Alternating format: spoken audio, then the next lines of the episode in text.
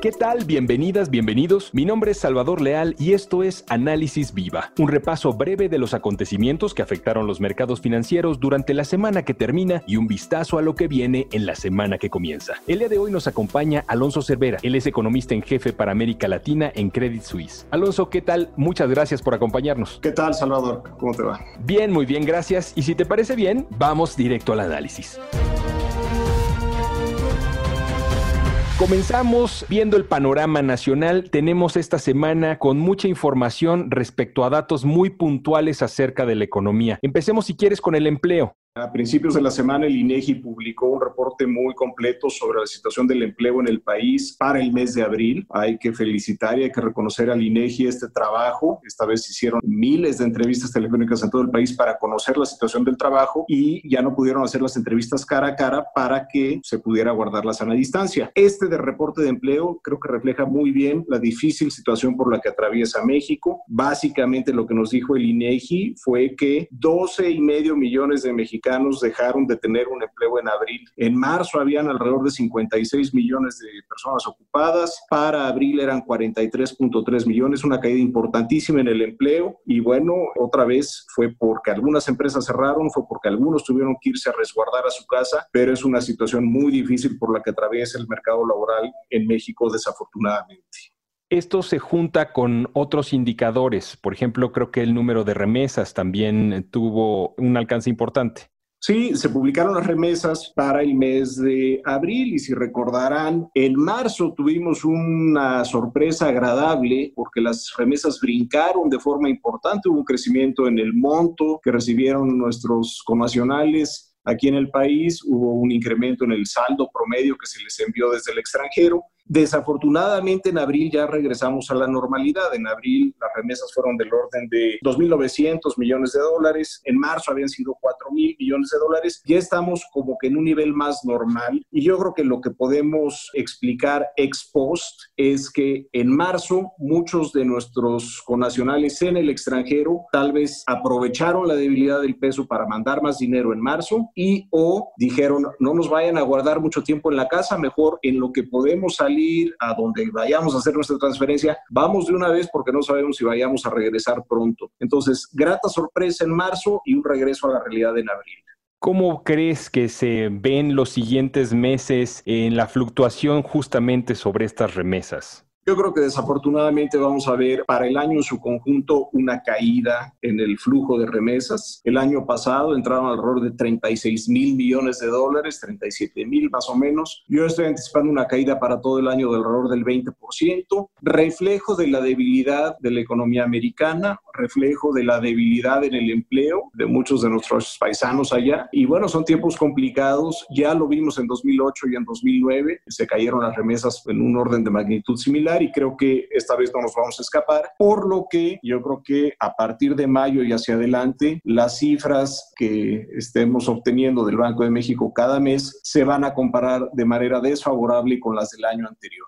Continuando con el análisis en el sector nacional, esta semana también tuvimos noticias de los indicadores de confianza del productor. ¿Por qué nos platicas un poquito más? Claro que sí, Salvador. El INEGI siempre nos publica a principios de mes indicadores de confianza, el índice de pedidos manufactureros, confianza del consumidor. Y esta semana tocó, como tú bien dices, cuál fue la confianza en los distintos sectores de la economía. Y desafortunadamente estas fueron cifras para mayo, ya estamos en junio, y en mayo vimos un deterioro adicional en la confianza confianza de los productores en distintos sectores, en las manufacturas, en la construcción, en los servicios no financieros, lo que nos sugiere que, bueno, si abril fue duro, eh, mayo todavía fue muy complicado y lo que estamos viendo en general, por ejemplo, en manufacturas, son menores expectativas en cuanto a producción, en cuanto a capacidad instalada, ventas internas, exportaciones. Lo mismo en construcción, se esperan caídas en expectativas de obra, de contrato, de empleo. En fin, hay que también estar muy conscientes conscientes que tal vez estamos atravesando eh, el periodo más complicado del año. Si fuéramos en una autopista y empezara a llover, tal vez estamos en medio de la tormenta y por esto todos estos indicadores se ven mal y hay que tener la esperanza y la fe de que esto se empezará a solucionar en las próximas semanas y en los próximos meses y que la expectativa para la economía en su conjunto pintará un poco más favorable hacia la segunda mitad del año. Cerrando con estos indicadores, Banjico saca justamente una encuesta para el mes de mayo, ¿no? Sí, el Banco de México también al principio del mes nos da el recuento de las expectativas que pudo recopilar entre el sector privado. Nos publicó esta semana los resultados de la encuesta a mayo y lo que vimos en general fue mucha estabilidad en cuanto a las expectativas del mercado para temas como inflación, como tipo de cambio. La inflación se espera que termine el año alrededor del 3%, el próximo año 3,5%. El tipo de cambio se anticipa que se quede al cierre de año por ahí de 23 pesos por dólar. No hubo gran diferencia con respecto a la encuesta previa. Sin embargo, sí hubieron diferencias importantes en cuanto a la expectativa del crecimiento y la expectativa de la tasa del fondeo.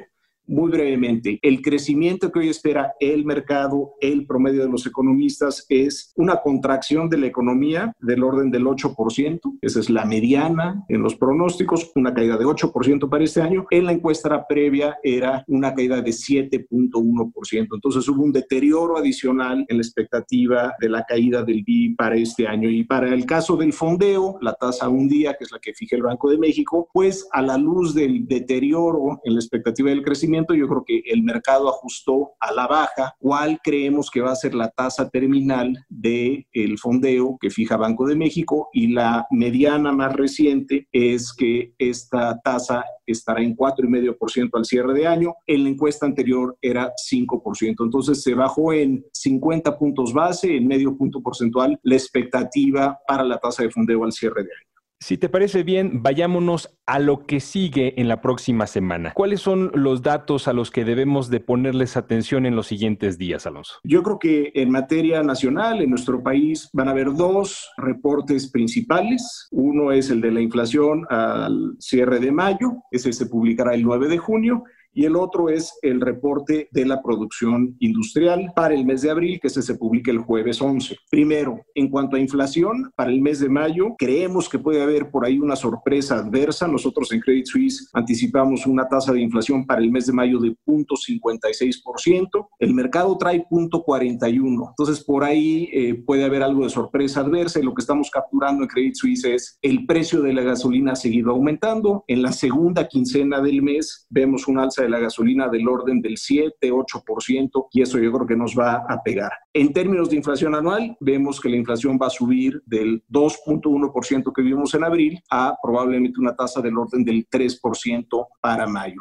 Otra vez, esto sale el 9 de junio y es el reporte de la inflación para el mes de mayo. Si quieres, paso brevemente al tema de producción industrial. Va a ser un indicador bien, bien importante. Es la producción industrial para el mes de abril, cuando ya la economía había cerrado en muchos sectores, cuando ya habían sectores esenciales y no esenciales. Creo que vamos a ver una muy mala cifra para la producción industrial en el mes de abril. Me temo que pueden ser caídas del orden del 40%, 30, 40% en términos mensuales y en términos anuales, simplemente como un reflejo de las actividades que tuvieron que frenarse en seco. Entonces esperamos ver cifras especialmente malas para manufacturas y para construcción y no tan malas para lo que viene siendo generación de electricidad, gas, agua y también para minería. Ahí los descensos serán más moderados. Esta cifra sale el jueves 11, 6 de la mañana, madrugan en el INEGI y bueno, hay que estar conscientes que el reporte va a ser bastante, bastante feo. Alonso, muchas gracias por darnos este heads up y gracias por acompañarnos el día de hoy en Análisis Viva. Gracias a ti, Salvador, y a todo el equipo de Viva. Mucha suerte. Él es Alonso Cervera, economista en jefe para América Latina en Credit Suisse. Y a ustedes que nos escuchan, muchas gracias también. No olviden suscribirse a nuestro podcast en las distintas plataformas que tenemos disponibles y compartirlo con todos sus contactos. También los invitamos a que nos sigan en nuestras diferentes redes sociales y que entren a nuestra página de internet viva.mx para la información más completa del mercado de valores en México. Análisis Viva es una producción de la Bolsa Institucional de Valores.